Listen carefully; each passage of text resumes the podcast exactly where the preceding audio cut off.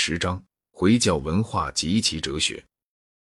东罗马帝国、非洲和西班牙所遭受的入侵，与北方蛮族对西欧的入侵，在以下两个方面有所不同：一、东罗马帝国延续到公元一四五三年，久于西罗马帝国将近一千年；二、东罗马帝国的主要入侵者是回教徒，他们在征服东罗马之后，并未改信基督教。而是发展了他们独自的一种重要文明。回教纪元所由开始的海基拉起于公元六二二年，十年后穆罕默德逝世。他死去后不久，阿拉伯人立即开始征战，他们进展的异常迅速。在东方，叙利亚于公元六三四年遭受入侵，并于两年内全面屈服。公元六三七年，波斯遭受入侵；于公元六百五十年，全面被征服。公元六六四年，印度遭受入侵。公元六六九年，君士坦丁堡被围。公元七百一十六至七百一十七年，重新被围。指向西方的进军并不这样突然。埃及被攻陷于公元六四二年，迦太基则一直到公元六九七年才被攻陷。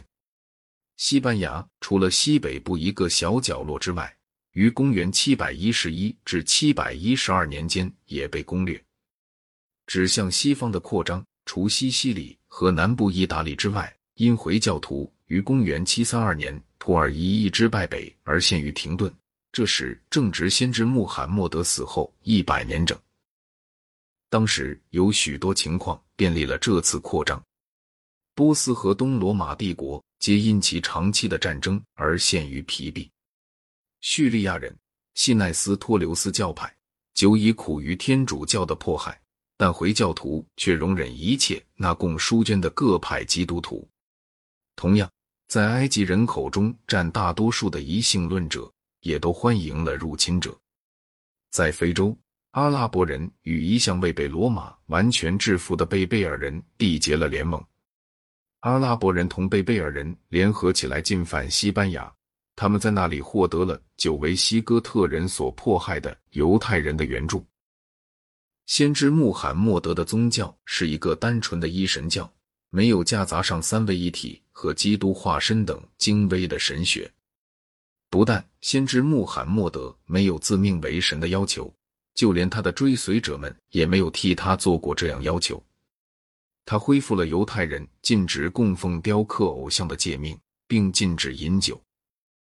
忠诚信徒的义务在于为伊斯兰教尽多的征服世界，但却不许对基督徒、犹太人或拜火教徒加以迫害。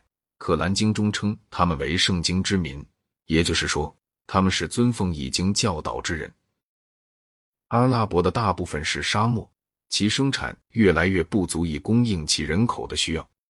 阿拉伯人最初的一些征战只是为了劫掠，只有当他们体验到敌人的软弱无能以后，才转为长期的占领。突然间，大约有二十年光景，在沙漠边缘上惯于艰苦生活的这些人，竟然发现他们自己变做了世界上某些最富饶地区的主人。他们不但得以享受各种奢华，并且获得了古代文明所有精致的遗产。但他们却比大多数北方蛮族更好的抗拒了这种变革的诱惑。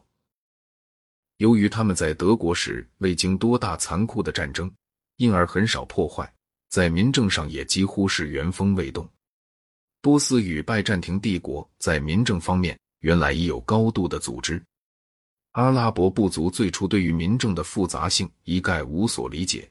于是，他们不得不让那些在原机构负责的老手继续服务。他们当中的大部分人并未表现他们不屑于为他们的新主人服务。这次变动当真使得他们的工作更加容易了，因为课税有了很大减轻。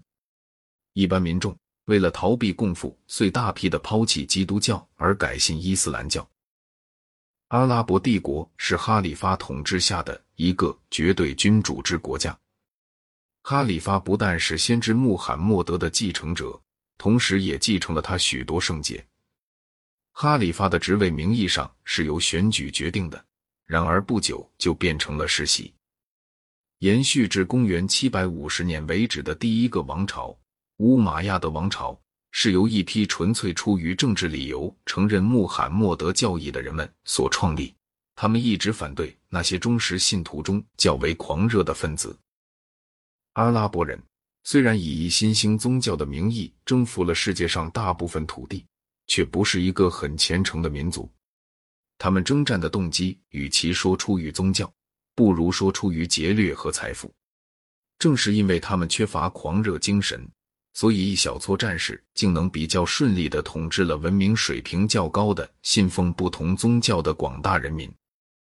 波斯人与此相反，从最早的年代起，便有着极其深厚的宗教心和高度的思辨性格。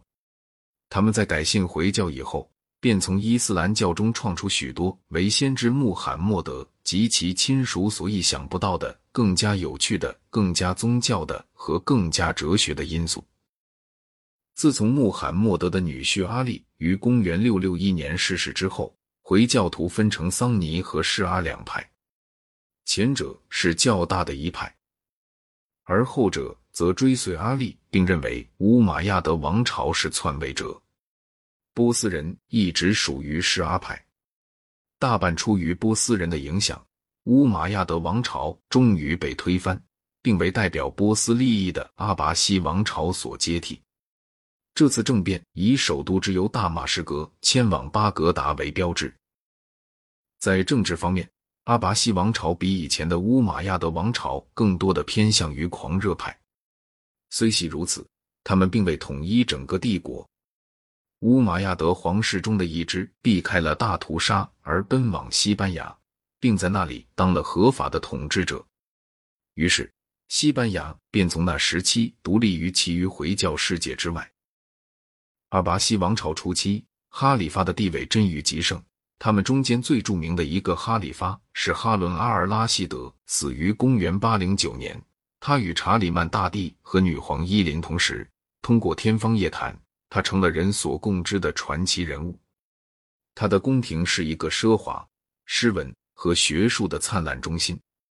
他的收入庞大无匹。他的帝国西起直布罗陀海峡。东达印度河，他的意志是绝对的。他身边经常伴随着刽子手，只要他一颔首，刽子手便立即执行其职务。然而，这种盛况却未持续多久。他的继承者在以土耳其人构成其军队主力仪式上犯了错误，土耳其人是不驯服的。不久，他们便使哈里发变为一个无足轻重的傀儡。当军队对他感到厌烦，他便随时有被刺瞎眼睛或遭到杀害的危险。尽管如此，哈里发统治却延续下来。公元一二五六年，阿拔西王朝末一代的哈里发同八十万巴格达市民一起遭到了蒙古人的屠杀。